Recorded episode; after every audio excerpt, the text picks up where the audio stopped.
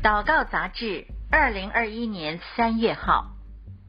各位好，今天要为您读的这篇文章是灵粮全球使徒信网络主席周神柱牧师的访谈，由记者严文佩整理。主题是必有常常烧着的火。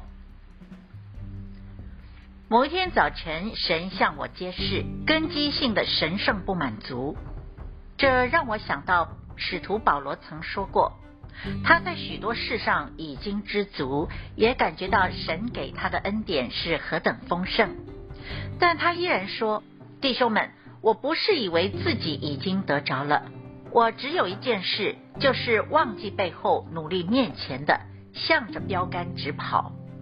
记载在腓立比书三章十三到十四节。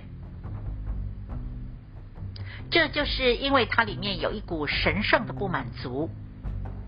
当摩西在山上遇见神，并且渴望更多更深的看见神的荣耀，也是因为根基性的神圣不满足。诗篇八十四篇作者写道：“即使已经有秋雨之福盖满了全谷，但因着内心神圣的不满足，他们渴望到西安朝见神时，得以力上加力。”老约翰在约翰福音第一章也提到：“从你丰满的恩典里，我们都领受了，且因着有一种神圣的不满足，得以恩上加恩。当我们拥有这神圣的不满足，便能够使我们荣上加荣。”在每一天不断看见神更深荣耀丰富的同在，愿我们成为有火有热情的人，特别在祷告敬拜，在我们的侍奉里面。利未记六章九到十三节说：“你要吩咐亚伦和他的子孙说，燔祭的条例乃是这样：燔祭要放在坛的柴上，从晚上到天亮，坛上的火要常常烧着。”祭司要穿上细麻布衣服，又要把细麻布裤子穿在身上，把坛上所烧的燔祭灰收起来，倒在坛的旁边，然后要脱去这衣服，穿上别的衣服，把灰拿到营外洁净之处。坛上的火要在其上常常烧着，不可熄灭。祭司要每日早晨在上面烧柴，并且要把燔祭摆在坛上。在其上烧平安祭生的脂油，在坛上必有常常烧着的火，不可熄灭。这段经文不断重复，坛上的火要常常烧着，不可熄灭。这坛指的就是我们，不管我们是一般信徒，或是教会的全职同工，我们的内在生命都要有火常常烧着。祷告祭坛需要圣灵点火。我很感恩，去年二零二零年，神透过熊熊烈焰复兴祷告特会，在全台点燃 RPG 复兴祷告的火。但我衷心的希望，这火不是烟火，热闹一时，终归无有。盼望这火不会随着特会的结束而熄灭。神再三的吩咐我们，还提醒我们说，这火要常常烧着，因为他深知人的软弱。知道我们里面的火很容易熄掉，不管我们做什么样的侍奉，都需要有火，就像天灯、热气球需要有火产生热能才会升起。我们需要圣灵的火启动我们里面的热情，不是凭着自己的血气行事，而是完全依靠圣灵的运行，使我们得以持续往前。谨防复兴祷告小组熄火变质。热力学第二定律告诉我们，在一定时间里面，热的会变成冷的，冷的会变成冰的。热牛奶若不加以处理，慢慢的就会变冷变冰，乃至于发酸发臭。需要另外一个力量介入，才能够维持它的温暖，使它不致变质。我们的生命也是如此。需要圣灵的力量帮助我们维持对神的火热，以及生命的次序，使我们得以继续向前。我们必须常常检视内心的状态，对祷告敬拜的态度，究竟是越来越火热，还是渐渐流于形式？有或没有都可以呢？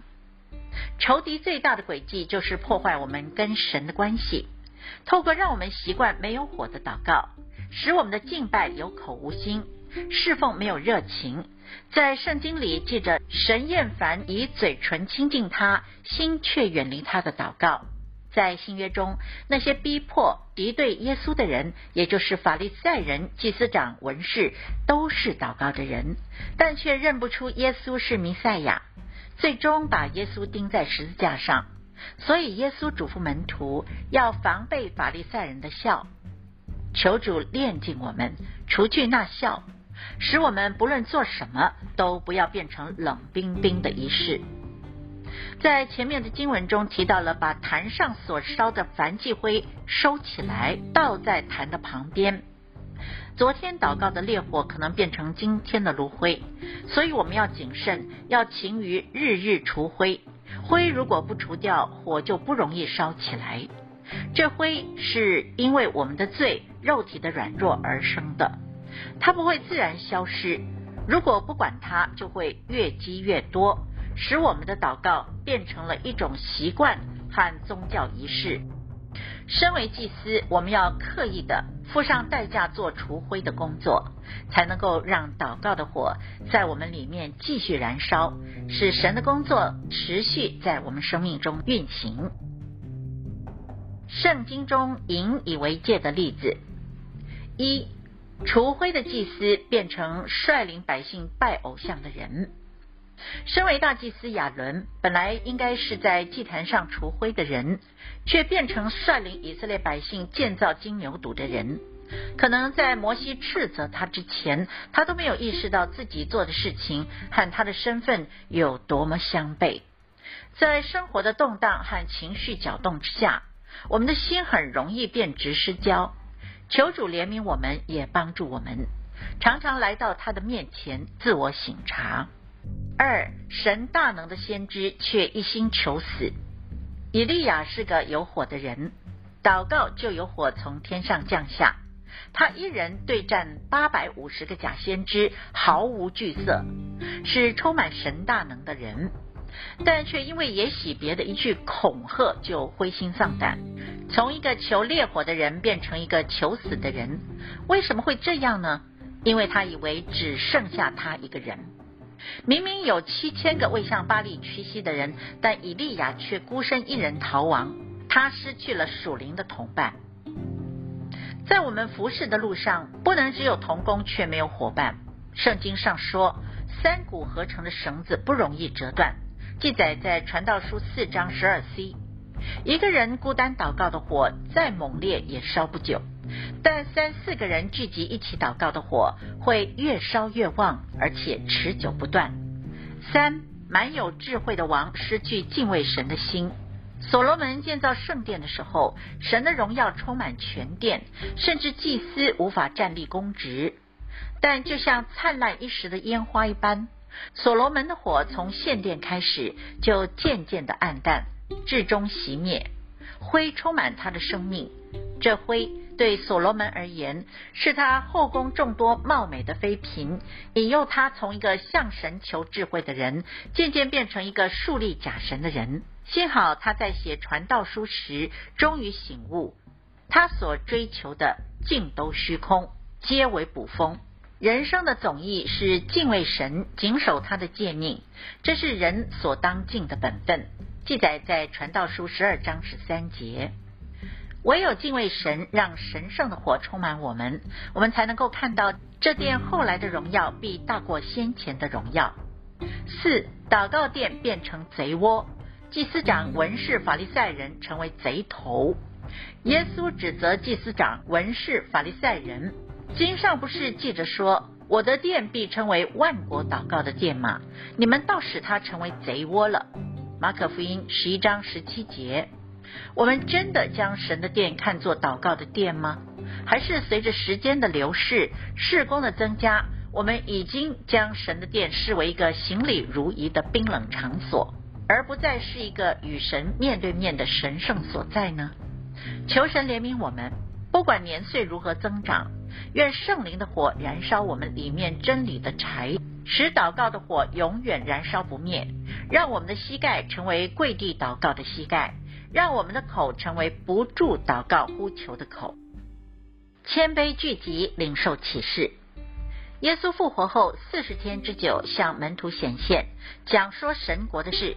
耶稣亲自将门徒里面的火点燃，以至于当他升天之后，一百二十个人聚集在马可楼上，不是因为听从谁的吩咐，而是对神单纯渴慕的回应。使徒行传一章十四节说，这些人同着几个妇人和耶稣的母亲玛利亚，并耶稣的弟兄都同心合意，恒切祷告。